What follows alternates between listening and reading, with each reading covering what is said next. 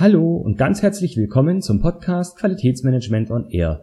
Auch in der sechsten Episode mit mir, Florian Frankl. Diesmal habe ich wieder mit einem Experten zur Kommunikation gesprochen, und zwar Herrn Thomas Fengler. Herr Fengler hat allerdings einen komplett anderen Ansatz als meine Interviewpartnerin in Folge 5, Frau Susanne Blake. Ich möchte jetzt gar nicht mehr verraten, sondern wir starten direkt in das Interview mit Herrn Fengler. Viel Spaß!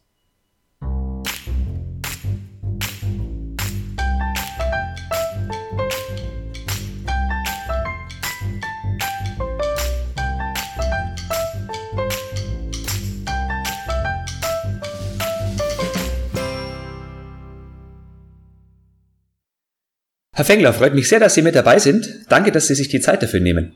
Ja, gerne, Herr Frankel. Äh, ich freue mich auch, dass ich, äh, dass wir uns heute mal unterhalten können über ein doch neues oder in Deutschland relativ unbekanntes Führungs- und Arbeitsmodell. Aber sehr spannend, wie ich finde. Ich würde sagen, wir starten mal damit, dass Sie sich kurz selber vorstellen, damit wir wissen, mit wem wir es so zu tun haben in den nächsten Minuten.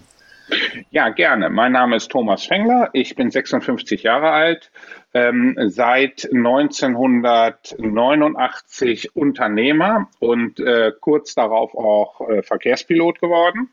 Die Fliegerei habe ich schon angefangen, da war ich 17 Jahre alt, äh, im Privatpilotenbereich, noch vor meinem Autoführerschein. Ist ein bisschen familiär geprägt gewesen, weil das in der Familie so ein bisschen äh, äh, verbreitet war bei uns väterlicherseits.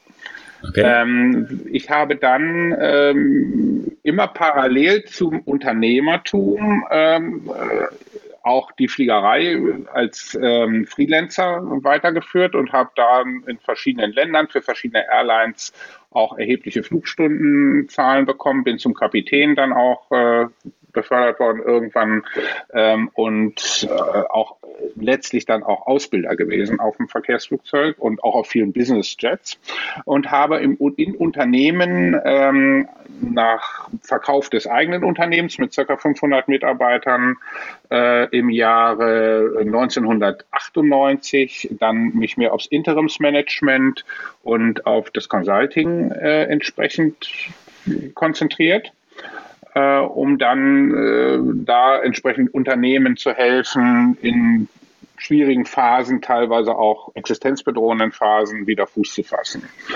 Ähm, und dann ist mir bei einem letzten Engagement, was ich hatte, was über mehrere Jahre ging, die Idee gekommen, doch dieses Modell, das Führungs- und Arbeitsmodell, was wir in der Luftfahrt äh, ja eingeführt haben seit Anfang der 90er Jahre, ähm, nämlich das CRM, Crew Resource Management. Die meisten verbinden da ja mit äh, im Kaufmännischen etwas anderes, nämlich Customer Relationship Management. Deswegen muss man das erklären. Ist, ist eine dumme Abkürzung dafür, aber da haben die äh, ähm, Forscher damals im, äh, im, Luftfahrtbereich keine Rücksicht drauf genommen, weil die das gar nicht wussten, glaube ich. Ähm, haben wir dann, habe ich gesagt, dieses Modell hat ja dazu geführt, dass in der Luftfahrt Fehler absolut minimiert worden sind. Also wir arbeiten, das ist, gilt heute als das äh, fehlerärmste Führungs- und Arbeitsmodell der Welt und damit ist das Cockpit und Kabine sind auch die fehlerärmsten Arbeitsplätze der Welt. Und dann ist mir die Idee gekommen, das müsste doch irgendwie auch ähm, anwendbar sein auf Unternehmen und Klinikbetriebe vor allen Dingen, wo auch starke Hierarchien eine Rolle spielen, wo immer wieder Fehler aus den üblichen Verdächtigen wie Kommunikation, Führen, Stress etc. gemacht werden. Und mhm. äh, die Lufthansa hat sich da auch schon mal dran versucht an diesem Thema. Äh, wir haben, es war aber immer die Diskrepanz letztlich da, ähm, da ist ein Cockpit, da arbeiten Piloten, die haben von der freien Wirtschaft im Prinzip wenig Ahnung. Das sind absolute Fachleute. Und mhm. auf der anderen Seite sind Unternehmer oder Unternehmen, die ähm, äh, mit Trainern teil oder die Trainer in Anspruch nehmen, Consulter in Anspruch nehmen, die vom Cockpit überhaupt keine Ahnung haben. Und wie bekomme ich jetzt hin, das irgendwie so zusammenzuführen? Und ähm, da ist dann im Jahre, vor drei Jahren, vier Jahren ist es etwa gewesen, ähm, am Standort der Verkehrsfliegerschule in Bremen äh, ein ein Kontakt, den ich dort hatte, äh, aus dem Lufthansa-Bereich, äh, dann auf die Idee gekommen und hat gesagt, Mensch, du, das könnte man doch versuchen, mal im Cockpit dann auch zu machen und zu trainieren, denn dafür ist es ja ursprünglich mal gemacht gewesen.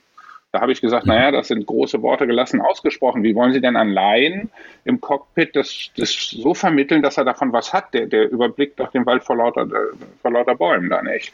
Aber die Idee fand ich nun sehr attraktiv und wir haben dann Simulatorkapazität zur Verfügung gestellt bekommen durch ein äh, Partnerunternehmen dort, nicht direkt durch die Lufthansa, aber durch ein Partnerunternehmen und haben dann ein Jahr lang äh, erforscht und erprobt, dieses Modell in eine Sprache zu übersetzen und in eine Arbeitsform zu übersetzen, die es Laien ermöglicht, im Cockpit davon einen Transfererkenntniswert zu haben. Das heißt, das sind die, die Skills, die ein Pilot letztlich trainieren und einlernen muss im Bereich des Kommunizierens, des äh, Führens, des Entscheidens unter hohem Druck, des äh, Stressmanagements und auch letztlich des Fehlermanagements, da mündet das ja alles, äh, mhm. dann auch mit, mit direkt vergleichbaren Szenarien im Unternehmen entsprechend im Cockpit äh, anwenden zu können. Und das war sehr erfolgreich. Wir haben das mit vielen Testcrews, mit Testführungskräften gemacht, die das umsonst dann mal im Simulator ausprobieren konnten. Da waren die ja relativ schnell zu finden, solche äh, Führungskräfte, weil es ja auch spannend mhm. ist.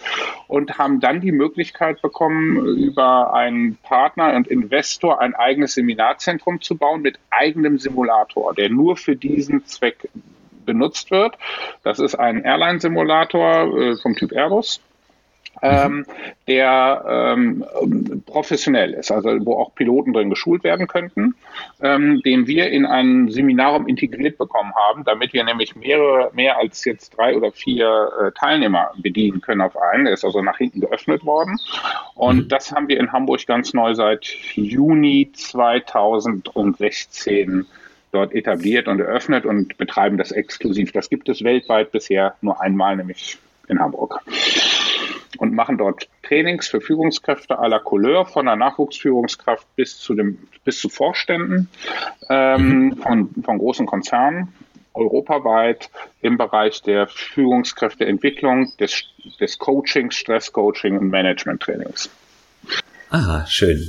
Okay. Ich habe in Ihrem ja, Lebenslauf auf ihrer Internetseite, so nenne ich es jetzt mal, äh, zwei Dinge gesehen, die sich äh, ja irgendwo in meiner Wahrnehmung etwas widersprechen. Und zwar haben sie zusätzlich zur Unternehmensführung auch äh, Stationen gehabt in Vertrieb und Controlling. Wie passt das denn zusammen?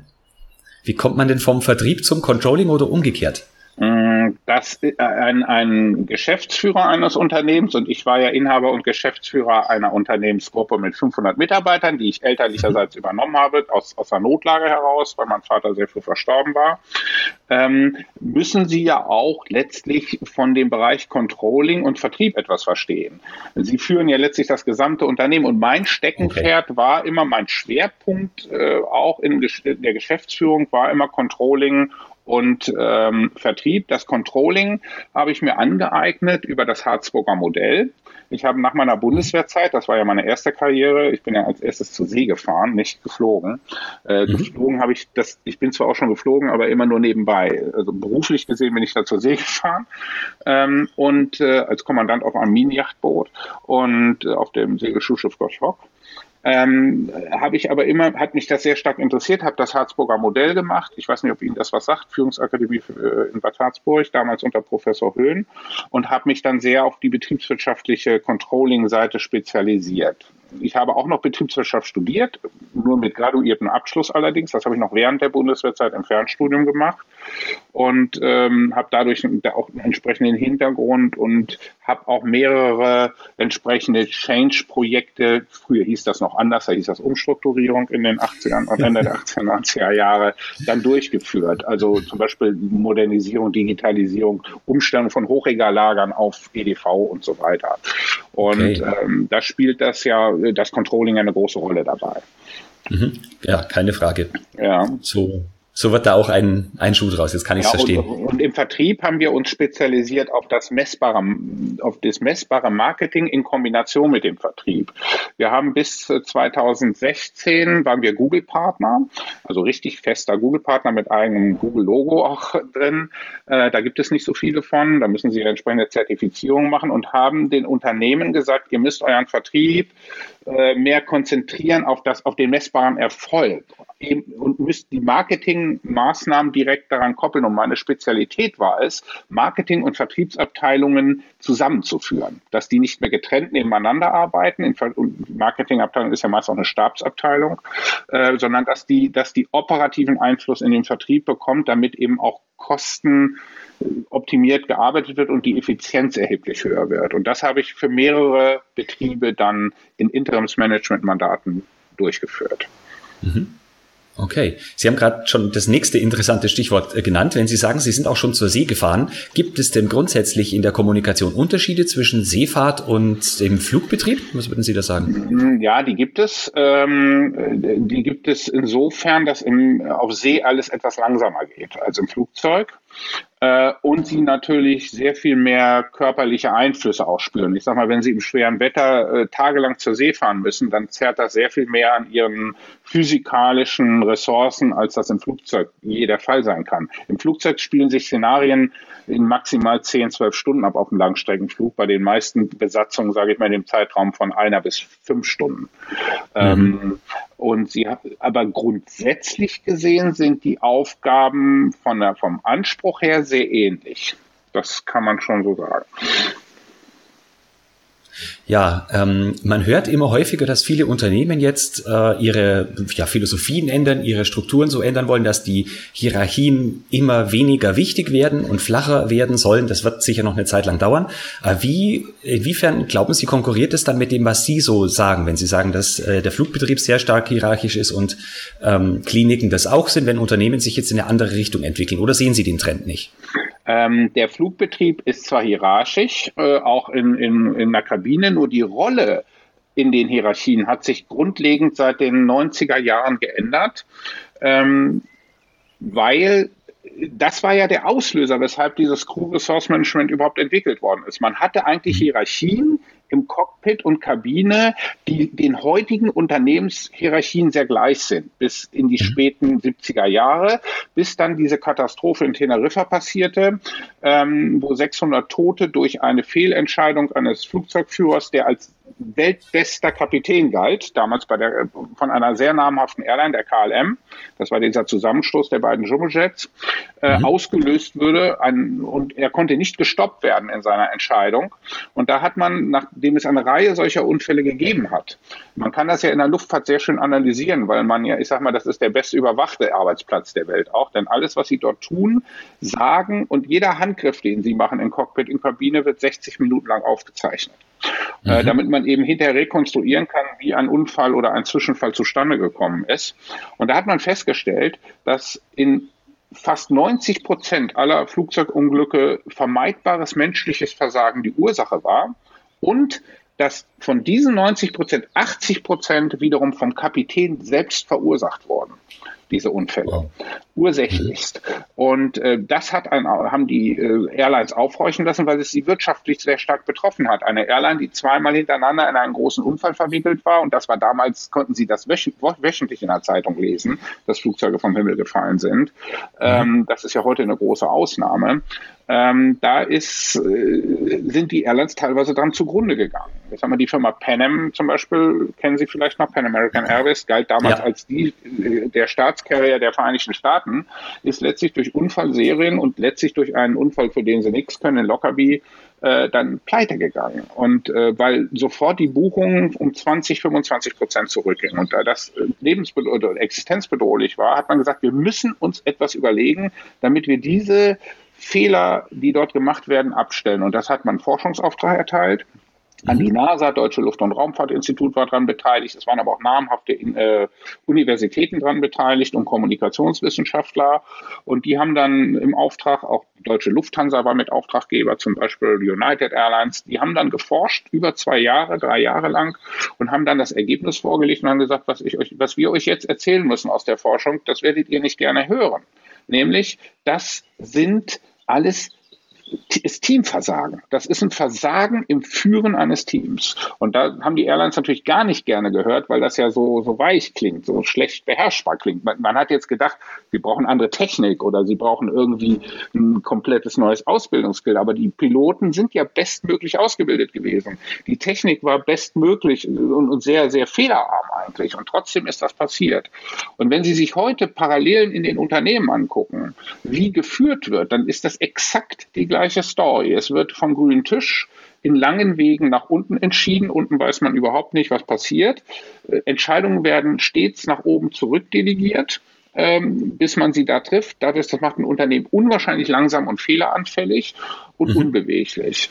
Und äh, das ist die Parallele. Es ist also was jetzt geändert worden ist, der Kapitän, der mal Held der Lüfte war früher und der dann ins Flugzeug kam und sagte, meine Damen und Herren, das ist ein großes Flugzeug, nämlich meins. Fassen Sie hier nichts an, setzen sich alle hin, machen Ihre Aufgabe. Ich sage, wenn ich sie brauche. So ist das früher abgelaufen. Der Co-Pilot war Statist, mehr oder weniger, oder Funker. Ähm, der ist heute zu einem äh, intelligenten Teamführer geworden. Zu einem, in einem echten Team, wie, wie Richard Heckman, der Teamforscher, das definiert. Das heißt, er trifft Entscheidungen nicht mehr alleine. Er trifft sie zwar final, aber er, er führt diesen Entscheidungsprozess sehr offen durch. Und das Gleiche gilt für das entsprechende Fehlermanagement. Fehler werden in Hierarchien, auch in, in der Luftfahrt, komplett offen gehandhabt und angesprochen und werden auch entsprechend protokolliert in einem System, das heißt ASRS. Da ist die, sind Unternehmen weit von entfernt. Und wenn Unternehmen heute sagen, ich möchte gerne äh, meine Hierarchien verflachen. Ich möchte gerne, dass Hierarchien nicht mehr so wichtig sind. Und ich, ich erkenne, dass man in diesen alten Strukturen nicht mehr arbeiten kann. Dann sind das oft sehr hilflose Versuche, Dinge zu verändern, wo man eigentlich gar nicht weiß, mit welchem Modell will ich das eigentlich machen. Mhm. Äh, denn wenn ich sage, Hierarchien sind nicht mehr so wichtig, das stimmt nicht. Man hat in der Forschung, in der Teamforschung herausbekommen und ähm, in der Psychologie, dass Menschen unbedingt Hierarchien brauchen, nur wie sie gelebt werden. Das muss man verändern. Äh, eine Firma, die nicht geführt wird, ein Unternehmen, was nicht geführt wird, in einer Hierarchie funktioniert nicht mehr.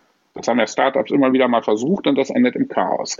Aber das Verständnis der Führungskraft, das muss sich komplett verändern. Und da ist die Parallele. Insofern äh, bedienen wir ein Feld, was eigentlich total im Trend ist. Und das merken wir auch. Okay.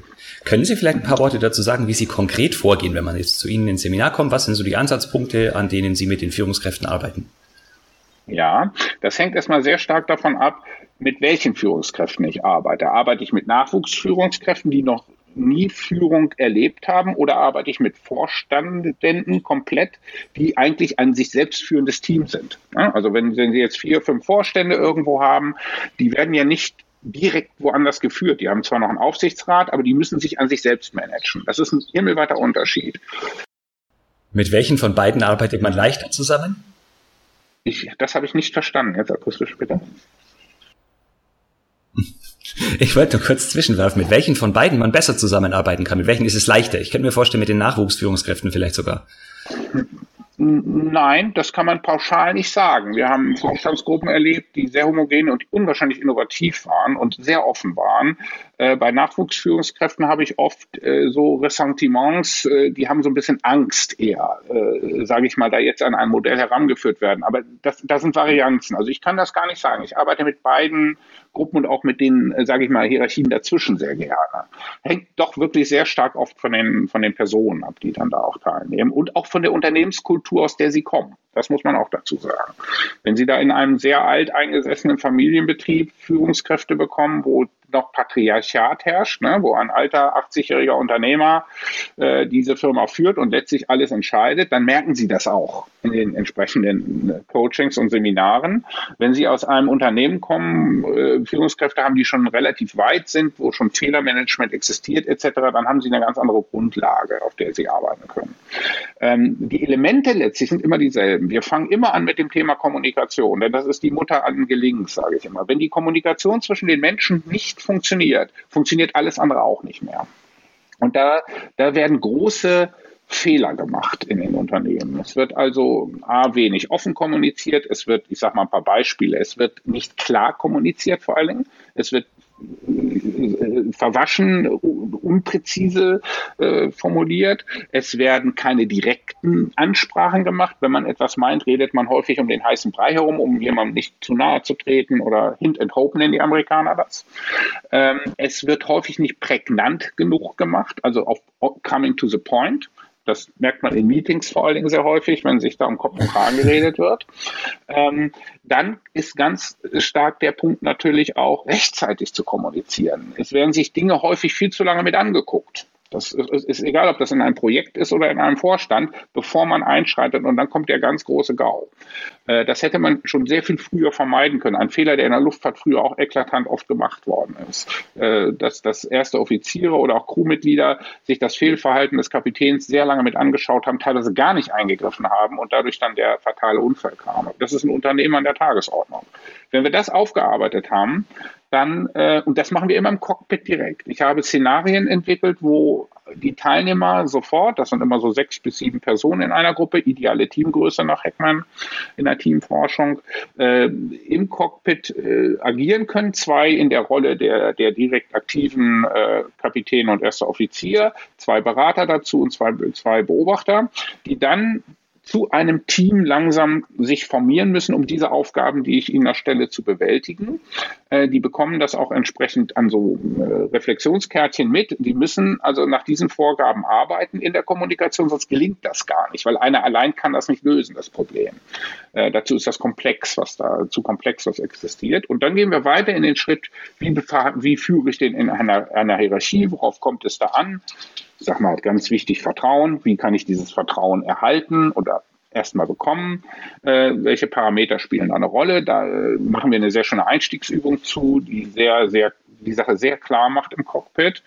Und dieses ganze Erleben, was da passiert im Cockpit, das ist sehr authentisch. Sie merken nach wenigen Minuten nicht mehr, dass Sie sich in einem Simulator befinden, sondern das wirkt so echt, dass Sie denken, Sie fliegen ein echtes Flugzeug mit allem Akustik, was dazugehört und, und der kompletten Optik, äh, Wettererscheinungen und was auch immer.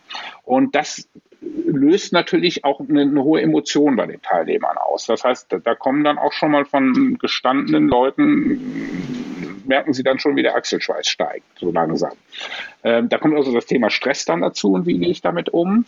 Und da kommt vor allen Dingen auch das Thema, wie entscheide ich denn unter Druck, was richtig ist. Wenn ich jetzt eine Situation habe, die binnen ganz kurzer Zeit geklärt werden muss, wie treffe ich eine Entscheidung, die möglichst richtig ist? Und da gibt es in der Luftfahrt ja das Modell Fordeck. Ähm, Fakten sammeln, Optionen prüfen, Risiko bewerten, dann De Decision, also Entscheidung treffen, ausführen und Check. Und wenn das nicht klappt, fange ich wieder von vorne an. Und das konsequent anzuwenden, liegt nicht in der Natur des Menschen, denn der vermischt alles miteinander. Es werden gar keine Fakten gesammelt, sondern die werden sofort bewertet. Es werden gar keine Optionen geprüft, die werden sofort bewertet oder sie werden äh, äh schlecht, gut geredet. Dann ist es häufig der Vorgesetzte, der das dominiert. Er bedient sich gar nicht seines Teams und das trainieren wir da sehr stark in diesen Szenarien. Und schlussendlich kommt am Ende des Tages oder des zweiten Tages dann dabei raus, dass das Team aus einem sogenannten Team, einem vermeintlichen Team, denn die meisten Teams sind gar keine echten Teams nach der Teamforschungsdefinition, dann wirklich zusammenwächst zu einem echten Teams und Aufgaben lösen kann auf einmal, fehlerarm lösen kann, die sie als Laien vorher für unmöglich gehalten haben. Ich sage mal, eine, eine, schwierige Landung einmotorig in, in, Madeira durchzuführen. Das gilt einer als der schwierigsten Flughäfen der Welt. Ja? Oder äh, dem alten Airport Hong Kong Kontakt oder ein Gewitter komplett, ein Gewitterflug durchzuführen. Fast völlig alleine äh, als Team. Äh, da brauche ich dann kaum noch einzugreifen. Und das sind so die, oder Störungen im Flugbetrieb, äh, Triebwerksausfall, Feuer etc. zu handeln. Ähm, da geht es weniger um die fachliche Seite, sondern wie, wie, wie bestimmt das Team den Ablauf? Wie geht es damit um? Wie nimmt es wahr? Wie kommuniziert es? Und das ist so extrem nachhaltig, ähm, dass das, und das transferieren wir immer sofort in Unternehmenssituationen. Ja? Sage Ihnen ein Beispiel. In der Luftfahrt gibt es den Spruch First Fly the Aircraft. Also, dass egal was passiert, das Fliegen des Flugzeuges hat absolute Priorität. Sonst brauchen Sie sich ja auch um die Störung nicht mehr kümmern hinterher, ne, wenn Sie runtergefallen sind. Ein großer Fehler, den früher, der früher, früher in der Luftfahrt immer gemacht worden ist. So, und in den Unternehmen haben wir oft sehr ähnliche Situationen. Es tritt irgendwo eine Störung ein, sei es in der Produktion oder sei es im Vertrieb oder ein Kunde fällt aus, ein Großkunde geht pleite und sofort tritt Aktivismus ein. Ja, und es wird sich überhaupt um die, um den operativen Geschäftsbetrieb gar nicht mehr richtig gekümmert. Der Chef kümmert sich nämlich um alles andere, nur nicht um das, was in dem Moment vielleicht wichtig ist, nämlich zum Beispiel vielleicht mit Lieferanten selber zu sprechen, mit den Banken zu sprechen, wenn er Liquidität braucht. Und so 80 Prozent aller Insolvenzen zum Beispiel kommen dadurch zustande, dass die Geschäftsleitung es versäumt, rechtzeitig ihre Liquidität sicherzustellen in solchen Krisen. Da hat sie oft relativ viel Zeit für. Sie macht es nicht, weil sie sich mit Lappalien beschäftigt ja, und anderen reinregiert in ihre Verantwortung. Und das sind so Dinge, die wir dann sofort transferieren und die Beispiele kommen auch häufig von den ähm, Trainingsteilnehmern dann schon selbst was sie in ihrem Unternehmen erleben. Das gleiche gilt für Kommunikation und Führen in einer Hierarchie natürlich genauso. Und das ist etwa so, wie wir vorgehen. Das ist einzigartig, das macht sonst niemand so, ähm, wird aber auch von den Teilnehmern auch entsprechend positiv bewertet hinterher. Mhm. Das kann ich mir gut vorstellen. Wenn ich äh, so Ihre Beschreibung höre, dann hätte ich direkt selber Lust mitzumachen. Ja, kommen Sie mal vorbei. Ich lade Sie gerne ein. Das ist ähm, auch wer, etwas, wer, ja? Bitte. Entschuldigung, wer be, äh, beauftragt Sie eigentlich? Sind es die Leute dann selber, die dann mit in die Schulung kommen oder sind es deren Vorgesetzte? Wie kommt es zustande, dass man sagt, ach, den Herrn Fengler, den brauchen wir dafür, dass wir unsere Kom Kommunikation verbessern? Ähm, das ist in den meisten Fällen sind das entweder die Geschäftsinhaber. Äh, wenn es familiengeführte größere Betriebe sind, gibt es da ja häufig noch einen, einen Inhabergeschäftsführer, der sich das letztlich von der Personalleitung vorlegen lässt. Ähm, solche Entscheidungen, wie trainiert und was gemacht wird, wie Personal entwickelt wird. In Konzernen ist es die Personalleitung, die das entscheidet. Okay, und die Leute, die dann drüber sind, haben die dann eine bessere Kommunikation als das Team, das dann geschult wird? Ähm, wir schulen ja alle Hierarchien. Wir haben Unternehmen, wo wir sowohl die Vorstandsseite als auch ah, ähm, okay, zweite, okay. dritte Führungsebene. Äh, also so eine isolierte Abteilung macht quasi wenig Sinn, weil die machen es dann richtig, aber alle drumherum machen es falsch und dann gibt's nur Frustration und noch mehr Verwirrung, kann ich mir vorstellen.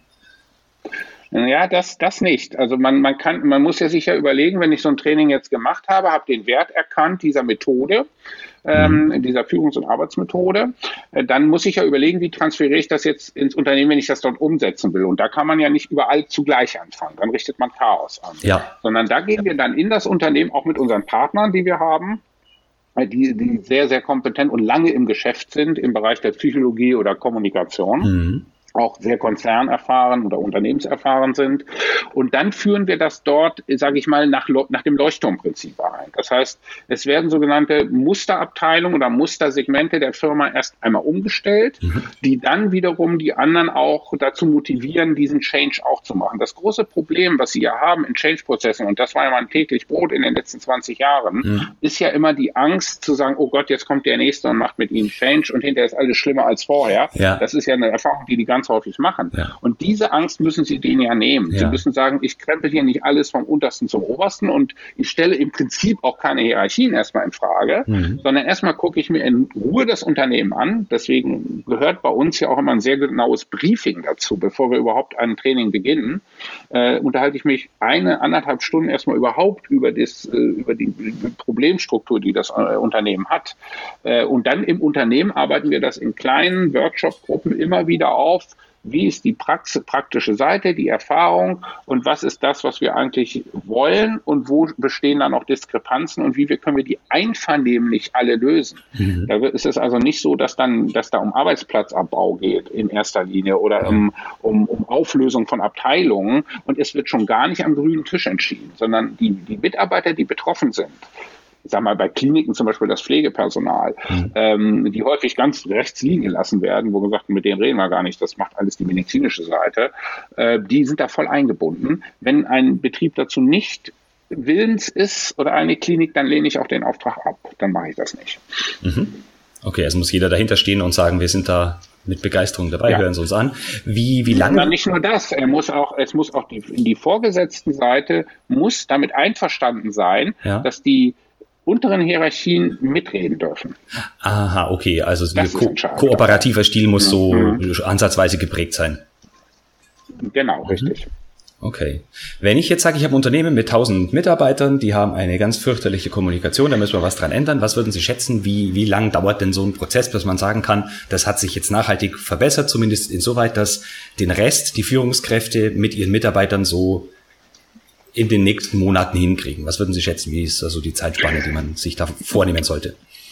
Hm, das können Sie pauschal ganz schwer beantworten, weil es auf die Struktur des Unternehmens einkommt. Ich sage mhm. Ihnen mal, Sie haben ein Bauunternehmen, was patriarchisch mit äh, fünf Untergeschäftsführern geführt wird, dann kriegen sie das relativ schnell in den Griff, weil sie eigentlich nur die, die, die Schlüsselperson erstmal umstellen müssen. Mhm. Wenn die stand eine unheimliche Strahlkraft nach unten. So, wenn Sie jetzt ein, ein Unternehmen haben mit hochkomplexen Strukturen, ich sage mal in der Chemie zum Beispiel ähm, oder in, in der Fertigung, äh, dann oder wo wissenschaftliche Komponenten auch mit drin sind, dann wird das erheblich schwieriger, weil Sie mhm. da nicht so sehr auf, auf klare Schlüsselpersonen äh, äh zurückgreifen können. Da müssen Sie wirklich erstmal auf ein Leuchtturmprinzip setzen. Da dauert das dann, sage ich mal, drei, vier Jahre, mhm. äh, bevor äh, merkbar sich etwas verändert. Und bei anderen Unternehmen, wie ich Eingangsbauunternehmen Beispiel beschrieben habe, da kann das sein, dass Sie das schon im halben Jahr, dreiviertel Jahr merken, dass sich komplett etwas ändert. Wichtig ist, dass das komplett in dem Unternehmen auch kommuniziert wird, denn Sie haben ja nicht nur Leader, Sie haben auch Follower.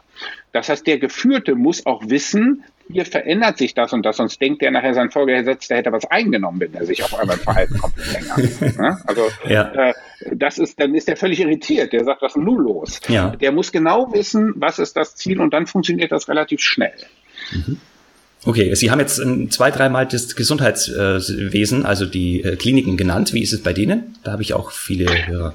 Ja, bei den Kliniken haben wir ein, eine Herausforderung, nenne ich es mal so, das sind die Chefärzte. Es ist selten so, dass die Geschäftsführung der Klinik da Widerstände lassen. Die sind ja auch interessiert, wirklich effizient und fehlerarm zu arbeiten. Und wir haben ja in den Kliniken ein, ein Phänomen.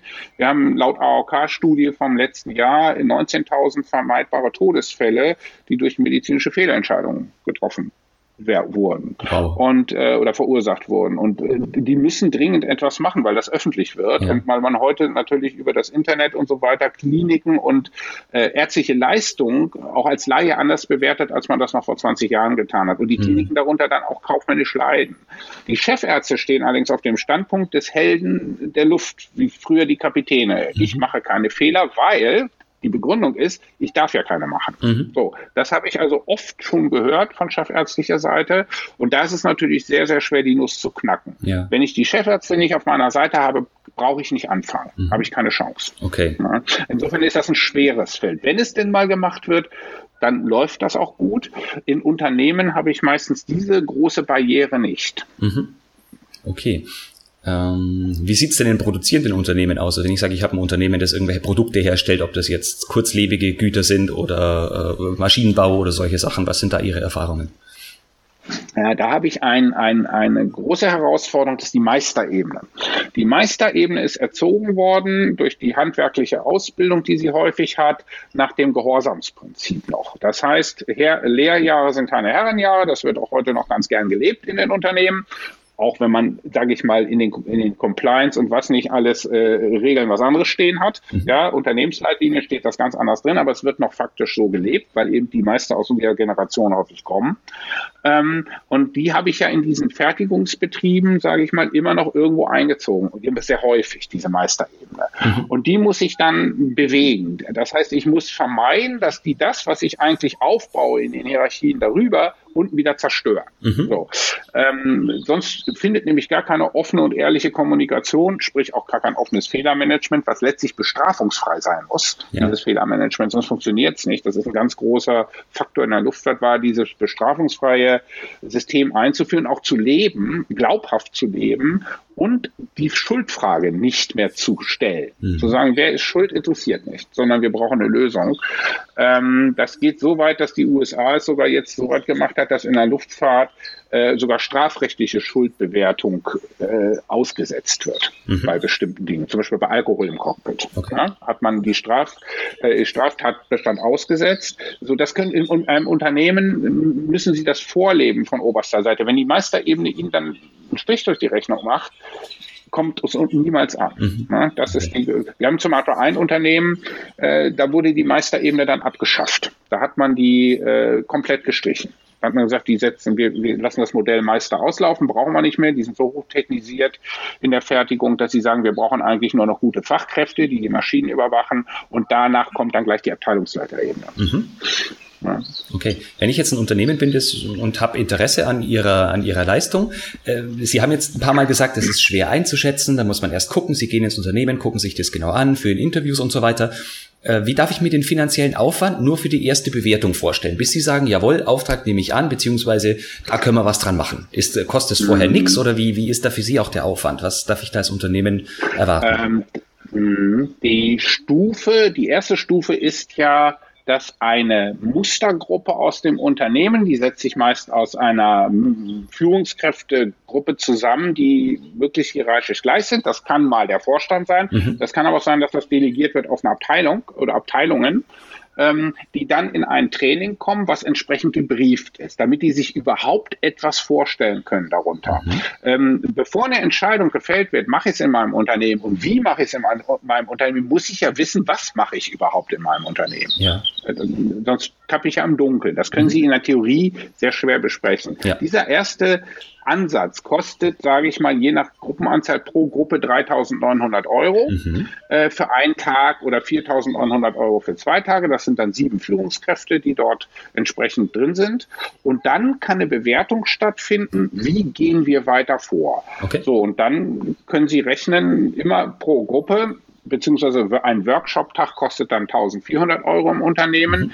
Ich sag mal, summa summarum liegen Sie bei einem, wenn Sie ein, zwei Leuchttürme im Unternehmen bauen wollen, bei einem Aufwand von vielleicht unter, knapp unter 20.000 Euro. Das ist eigentlich für den Effekt, den das erzielt, ist das extrem wenig. Mhm. Es gibt in den USA mittlerweile Studien, äh, richtig äh, betriebswirtschaftlich saubere Studien, weil man das da schon etwas länger auch in Klinikbetrieben gemacht hat, nicht nur mit medizinischem Personal, von mittelgroßen bis Großkliniken. Da hat man festgestellt, dass man ich sage Ihnen mal eine Beispielzahl, bei einem Invest von drei Millionen für diese Trainings, die dort durchgeführt wurden, die wurden nicht im Simulator gemacht, aber die wurden vom Crew Resource Management Luftfahrtpersonal im, in der Klinik durchgeführt. Mhm. Ähm, ein, ein, ein sofortiges ähm, äh, Return of Investment hatte innerhalb von zwei Jahren von 29 Millionen. Also das ist ein, das ist niedrig bewertet gewesen, sehr konservativ bewertet gewesen. Also das sind Kosten, die relativ niedrig sind,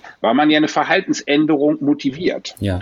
die sich nachher selber nähert. Na, es ist ja nicht so, dass sie da ständig hinterstehen müssen und überwachen müssen, sondern wenn die Teilnehmer begriffen haben oder die ähm, ähm, Aspiranten, die, die äh, Klienten begriffen haben, nach welchem System sie denn arbeiten sollen, dann nährt sich das System von selber. Mhm.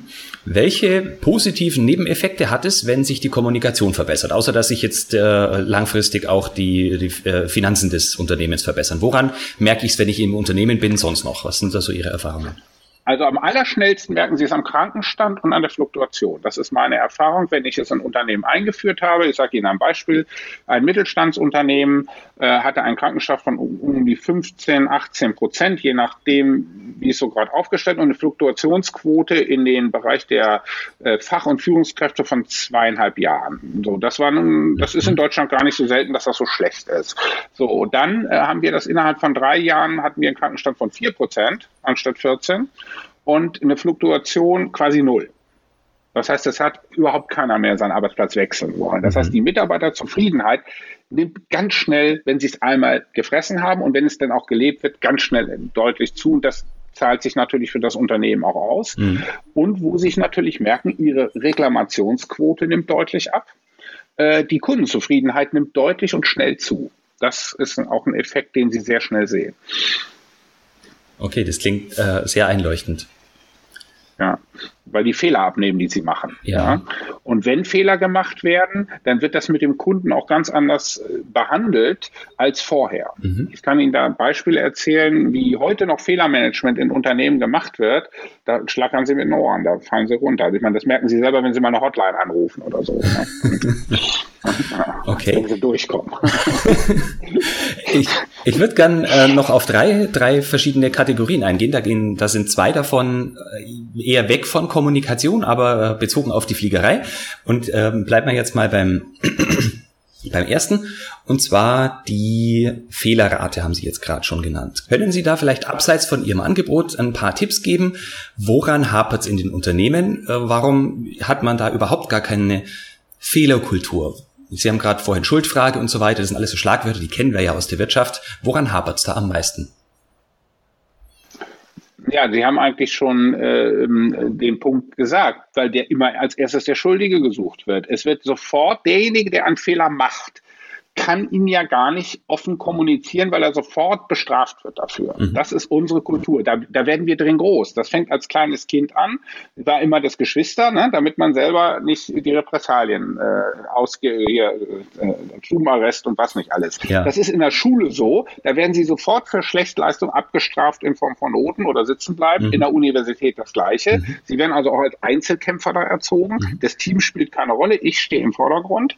So und im Unternehmen ist das nicht nichts anderes. Und unser gesamtes juristisches System funktioniert so. Mhm. Ich habe ja auch Jura noch studiert, äh, äh, dann während meiner beruflichen Tätigkeit als, als Unternehmer schon, weil mich das immer maßlos geärgert hat, äh, wie das vor Gerichten so läuft, vor allen Dingen bei arbeitsgerichtlichen Auseinandersetzungen. Mhm. Und ähm, es ist ja so, der Richter hat ja nur eine Aufgabe, den Schuldigen zu suchen und den zu bestrafen. Alles andere interessiert ihn nicht. Unser gesamtes Rechtssystem funktioniert so. Und jetzt kommt, äh, so, so funktioniert das auch im Unternehmen.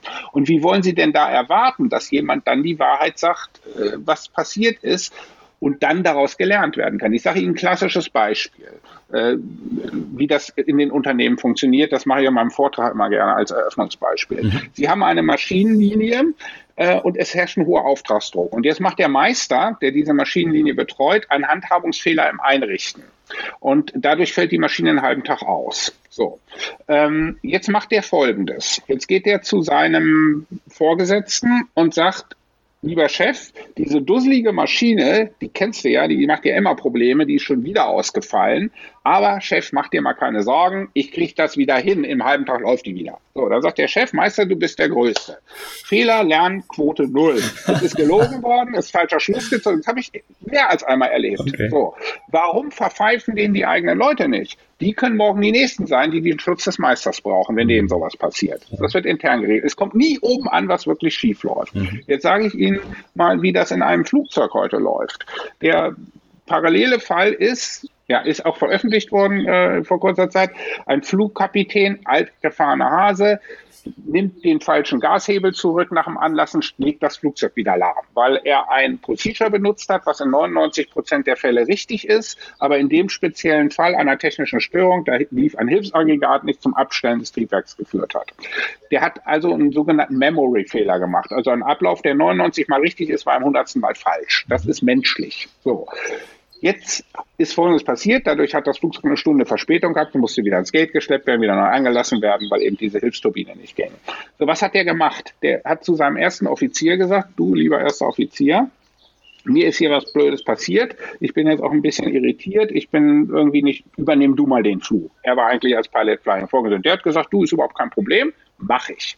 Dann haben die die Chefstewardess reingeholt und haben gesagt, du, uns ist hier ein Malheur passiert hier vorne, wir haben einen Fehler gemacht, ist aber jetzt nichts Dramatisches.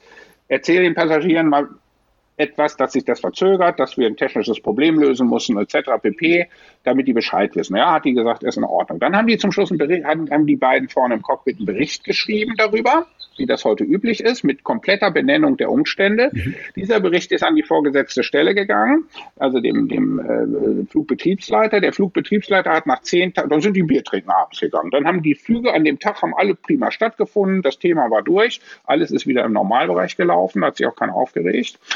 Ähm, und der Flugbetriebsleiter hatte nach zehn Tagen dann den Kapitän ein, zu sich gebeten und hat gesagt, Sie sind doch der gewesen mit dem falschen Absteller. Da, ja, ja, sagt er, bin ich gewesen. Ja, sagt er, super. Sie haben das super beschrieben. Können Sie nicht mal bei der nächsten NASA-Konferenz über Fehlermanagement einen Vortrag darüber halten? Vielleicht stimmt irgendwas an unserem Procedure im Cockpit nicht. Wir müssen das vielleicht ändern. Und dann ist er nach kurzer Zeit auch zum Ausbildungskapitän befördert worden. Das heißt, er hat null Repressalien. Null. Mhm. Also nur belohnt werden. So, das ist in einer Firma undenkbar. Undenkbar bisher. Und da muss sich etwas ändern. Da muss sich ganz gravierend etwas ändern in dem Bereich nicht nur der Kommunikation, sondern auch in dem, in dem Führungsverständnis äh, der, der äh, hierarchischen Ebenen. Und dann würde auch äh, die Fehlerquote erheblich sinken. Um auf Ihr Beispiel zurückzukommen, glauben Sie, der, der große positive Effekt war in dem Fall jetzt der, die Belohnung in Anführungsstrichen oder war es eher, dass man daraus gelernt hat und den letztendlich äh, die Schulung dann hat durchführen lassen? Also die, die Frage, auf die ich hinaus will, ist, es gibt ja Leute, die behaupten, es ist beides schlecht. Es sind Bestrafungen genauso schlecht wie Belohnungen. Äh, man darf das gar nicht werten. Also positives Verhalten ebenso wenig belohnen wie negatives Verhalten äh, bestrafen, sondern man muss einfach versuchen, daraus zu lernen und wertschätzend mit den Leuten umzugehen. Wie stehen Sie zu Belohnungen bei gutem Verhalten? Äh, Belohnung kommt immer darauf an, welche Art von Belohnung. Mhm. Die schlechten Belohnungen sind die mit Geld. Das hat mhm. sich herausgestellt. Wenn ich jetzt zum Beispiel einem Vertriebsteam bestimmten Leuten Geld für eine Leistung gebe, anderen kein Geld gebe, das ist schwer durchschaubar. Wenn ich jetzt aber eine, einen Lernprozess fördern kann durch eine Erkenntnis, die jemand durch einen Fehler gemacht hat, dann ist das ja eine, eine Belohnung, die mit monetären Funktionen nichts zu tun hat und der wäre eh zur Beförderung dran gewesen, der Kapitän. Mhm. Also das war nichts Besonderes. Man hat ihn nur nicht bestraft. Mhm. Und für ein, ein, eine Flugzeugbesatzung und auch heute ist das CM ja in, in der fünften Entwicklungsstufe. Mittlerweile wird ja selbst das äh, Reinigungspersonal in der Kabine so geschult. Äh, die Techniker, die Fluglotsen, alle sind mit drin. Äh, die, für die gehört das heute total zur Selbstverständlichkeit, ganz in Ruhe beim Debriefing oder bei einer entsprechenden äh, Nachbereitung über diese Fehler ganz offen zu sprechen. Das ist super selbstverständlich, wie man über das Wetter spricht, mhm. ohne dass hierarchische Hemmnisse da eine Rolle spielen. Das ist eine Menge Training dafür notwendig gewesen. Und dafür braucht es eine ganz andere Kultur mhm. im Unternehmen. Und diese Kultur kann nur, da steht natürlich Kommunikation an erster Stelle, es versteht aber auch Wohlwollen großes Thema im Bereich des Führens ist das Wohlwollen, was bei mir immer auf der Tagesordnung steht. Und dann sagt immer, sagen die Vorgesetzten und die Führungskräfte zu mir, ja, wir sind doch hier nicht in der Kuschelschule und, und, und ne, das, so, das, das kann es doch nicht sein. Ich sage, ihr verwechselt Loben mit Wohlwollen. Wohlwollen ist ein wertschätzendes Verhalten, was über Loben weit hinausgeht. Und ähm, dann sagen mir so alte Vorgesetzte immer, ja, ich, ich habe doch nichts geschimpft, ich habe doch gesagt, nichts gesagt, damit ist doch alles gut nach dem Motto, nicht geschimpft ist genug gelobt. Ich sage, nee, nee, so funktioniert die Psyche des Menschen aber nicht. Und das demonstriere ich denen auch im Training an einem Beispiel sehr genau, wo sie selber mal im eigenen Leib erspüren, was, wie es funktioniert. Mhm. Ja. Ähm, und ähm, das wird in Unternehmen zum Beispiel im Führungsverhalten grob falsch gemacht und baut große Hemmnisse auf in einer offenen Kommunikation. Mhm. Okay. Der zweite Punkt, auf den ich eingehen möchte, der geht jetzt etwas weg vom Thema Kommunikation und eher in Richtung ja, Qualität, die Zielgruppe von meinem Podcast. Und zwar möchte ich auf die Dokumentation eingehen. Viele Unternehmen beschweren sich darüber, dass QM so viele Anforderungen an Dokumente hat und dass äh, die erkennen den Sinn davon gar nicht so richtig. Kann man da von der Fliegerei auch was lernen? Da gibt's ja sicher auch viele Dokumentenaspekte. Dokum Dokumentationen werden häufig vom Sinn her nicht eingesehen, sage ich mal, weil sie halt äh, oft in einem Umfang wohl sein müssen oder für notwendig gehalten werden, die unten von den entsprechenden Agierenden nicht als sinnvoll anerkannt werden, als lästig empfunden werden. Ganz genau. Ähm, ja, das ist, glaube ich, der Kern der Sache. Und wir in der Luftfahrt haben ja ein äh, Phänomen, ähm, dass wir extrem viel standardisieren. Ich sage das auch immer meinen Teilnehmern, Standardisierung schützt eigentlich vor Stress weil ja damit klar ist, wie Abläufe zustande kommen und was in Abläufen gemacht worden. Das heißt, die sogenannten Abnormal Situations, das, was außerhalb dieser Standardisierung äh, entschieden werden muss, die nehmen ja stark ab. Wichtig ist dabei nur, und da, glaube ich, liegt der größte Fehler, den Unternehmen machen. Es werden über die Zeit hin Dinge dokumentiert, die nie wieder in die Revision gehen, wo man nicht hinterher das Feedback der Mitarbeiter ernst nimmt, die das betrifft, und zu sagen, macht das Sinn, was wir hier tun, oder macht das keinen Sinn? Mhm. Diese Kommunikation mit den Betreffenden ist nicht da. Das ist in der Luftfahrt komplett anders. Ja. Da gestalten die Crews, ähm, die Techniker, äh, die, da, das Beladerpersonal, die, die Standardisierung mit. Und zwar ständig. Es ist ständig in der Revision begriffen. Es wird, es wird ständig neue, neue Auflagen dieser entsprechenden Verfahren gemacht. Es werden auch Verfahren wieder gestrichen komplett, weil man gesagt hat, macht so keinen Sinn. Mhm. Und das ist im Unternehmen eine Krankheit. Wenn ich mir angucke, ähm, in manchen Unternehmen, gerade großen Unternehmen, mit welcher Unmenge Flut an Standardisierung oder Dokumentation man dort konfrontiert wird, die überhaupt nicht in der Praxis so angewandt werden dann, dann darf ich mich auch nicht wundern, dass die nicht mehr ernst genommen werden. Mhm. Wie wichtig ist da, dass man die Mitarbeiter entsprechend fragt, äh, was sinnvoll ist? es ist sehr wichtig, dass Mitarbeiter schon beim Prozess der Standardisierung, bei, dem, bei der Dokumentation selber, beim Erstschreiben mit eingebunden werden und sagen, was ist denn aus eurer Sicht wichtig im Prozess? Mhm. Wo legt ihr den Wert auf? Das wird viel zu viel am grünen Tisch gemacht in einer Abteilung, die nicht richtig kommuniziert. Und da liegt schon der erste, das erste äh, Versagen. Das zweite ist, ich muss es wirklich regelmäßig überprüfen. Das, nach jeder Messe muss die Checkliste für die Messe überprüft werden, ob die noch stimmt oder ob es Abläufe gibt, die sich geändert haben. Es wird da häufig ein Wust an, an, an Dingen angesammelt, die nachher sich teilweise auch widersprechen. Und äh, das, da sehe ich ein großes Problem drin. Also der Mitarbeiter muss von Anfang an eingebunden werden. Das ist zwar lästig, aber das ist sinnvoll. Das hat sich also in der Luftfahrt ganz klar so auch bewahrheitet. Mhm. Dann kann ich mir vorstellen, verstehen auch alle Hierarchien drunter die Sinnhaftigkeit und sind eher bereit daran mitzuwirken, weil sie dann auch die Möglichkeit haben, etwas zu verändern. Richtig. Ich habe ja in der Luftfahrt geht es sogar so weit, dass die Crews eben beim Flugzeughersteller mit Einfluss nehmen. Dass die also sagen, ihr müsst bestimmte Dinge im Cockpit, Design oder Verfahren oder äh, technologische äh, Voraussetzungen verändern. Die haben sich im Flugbetrieb nicht bewährt. Früher hat der Hersteller keine Rücksicht drauf genommen. Da haben die Flugzeuge gebaut, überall wo Platz war, wurde was eingebaut. Mhm. Ähm, Boeing war dann Weltmeister drin. Und ähm, äh, Airbus hat als erste Firma sowieso gesagt, wir designen mal etwas von der Usability komplett neu ja, mhm. und, und stücken nicht, also weil eben, und haben auch die Crews daran beteiligt, die das Ding letztlich fliegen müssen. Ja? ja. Und äh, das ist ein Erfolgsmodell. Das, so sollte man es tun. Mhm. Okay. Äh, wenn man jetzt Lust darauf bekommen hat, Sie zu kontaktieren, mit Ihnen äh, zusammenzuarbeiten, Interesse an dem hat, was Sie so tun, wo würde man Sie am ehesten finden? Ähm, im Internet mhm. äh, unter imcockpiteinwort.de oder Sie geben einfach Thomas Fengler ein, dann ich glaube, wir sind relativ präsent mhm. bei Google. Auf Ihrer Seite gibt es einen bestimmten Kontaktformular, wo man sich dann direkt an Sie wenden kann. Richtig, genau. Oder telefonisch geht auch. Mhm.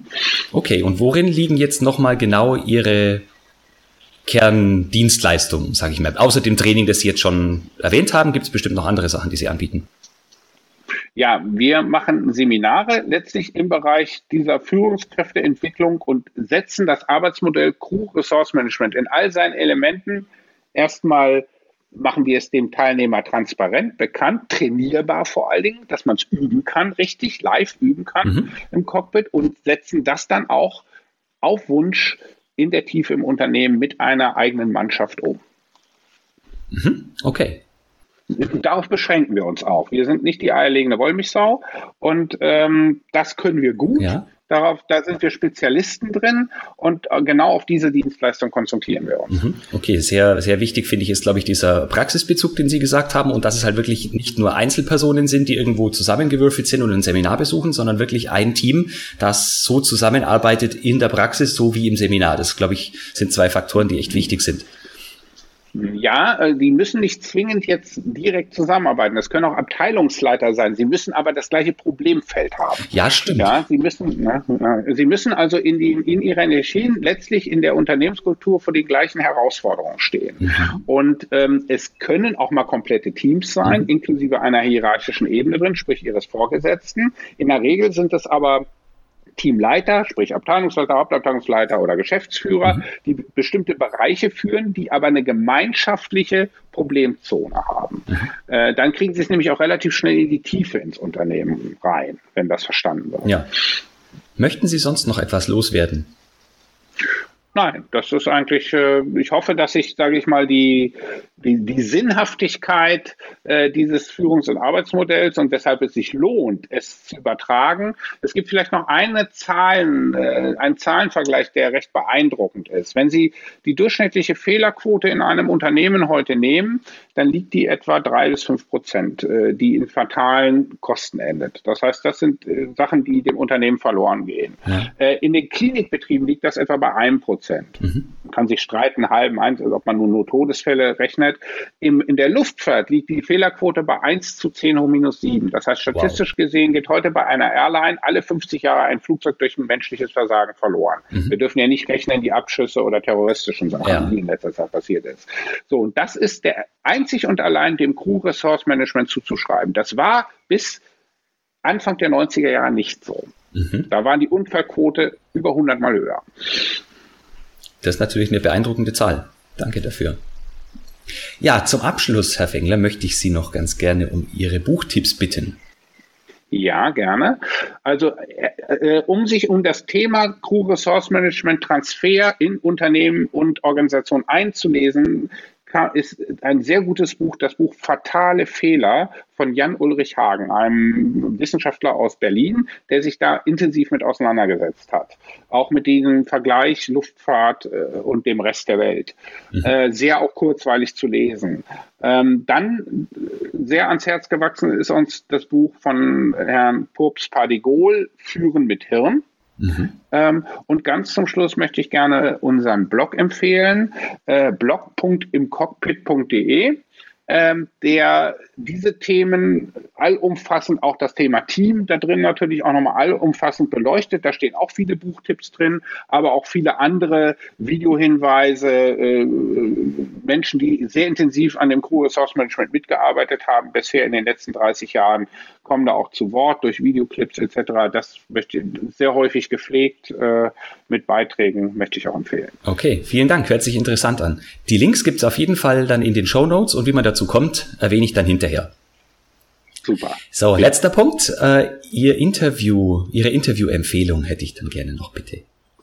Ja, unsere Partnerin äh, aus Bremen, Frau Carola Lübjans, die mit uns im Bereich vor allen Dingen der, des, des Stresscoachings zusammenarbeitet ähm, in Unternehmen, ähm, die möchte ich Ihnen gerne empfehlen, weil sie ist eine absolute Spezialistin, was das Thema Stress angeht und es hat eine langjährige Human Factor Erfahrung im Bereich der Verkehrsflugzeugführerausbildung bei der Deutschen Lufthansa gehabt, äh, über zehn Jahre lang dort Teamleiter gewesen und dort jetzt auch noch als Beraterin tätig, äh, die wirklich in dem Bereich speziell, was das Thema Stress angeht und Auswirkungen von Stress, Negativauswirkungen auch auf Qualitäten, zum Beispiel in Unternehmen. Mhm. Man macht ja unter Stress, Stress elfmal mehr Fehler als äh, nicht unter Stress. Das ist auch eine wissenschaftliche Erkenntnis. Wie man Stress vermeidet, äh, da hat sie wirklich gute Tipps. Mhm. Okay, ja, besten Dank. Herr Fengler, dann bedanke ich mich ganz herzlich für Ihre Zeit. Hat mir wahnsinnig viel Spaß gemacht und ist ein sehr interessantes Feld. Sehr gerne, Herr Frankel. Lieben gerne. Prima. Gut, dann machen Sie es gut und bis bald. Ja, bis bald. Tschüss. Tschüss.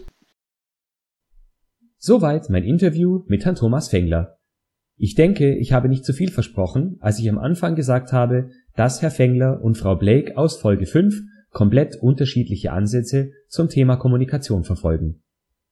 Wenn Sie mehr über Herrn Fengler und sein Unternehmen wissen möchten, sowie seine Buchtipps lesen wollen, dann finden Sie beides in den Show Notes und die gibt's unter www.q-enthusiast.de Schrägstrich Podcast Schrägstrich Folge 006. Danke auch diesmal fürs Zuhören. Die nächste Podcast-Folge gibt es Anfang September 2017. Ich mache eine Sommerpause, um aufzutanken, neue Blogartikel zu sammeln und neue Interviewpartner anzusprechen. Ich würde mich freuen, wenn Sie auch danach wieder mit dabei sind und ich freue mich außerdem, wenn Sie mir ein Feedback geben oder noch besser auf iTunes eine Rezension zu diesem Podcast hinterlassen möchten. Bis dahin wünsche ich Ihnen eine gute Zeit und einen tollen Sommer. Und denken Sie immer daran, Qualität braucht kluge Köpfe, so wie Sie.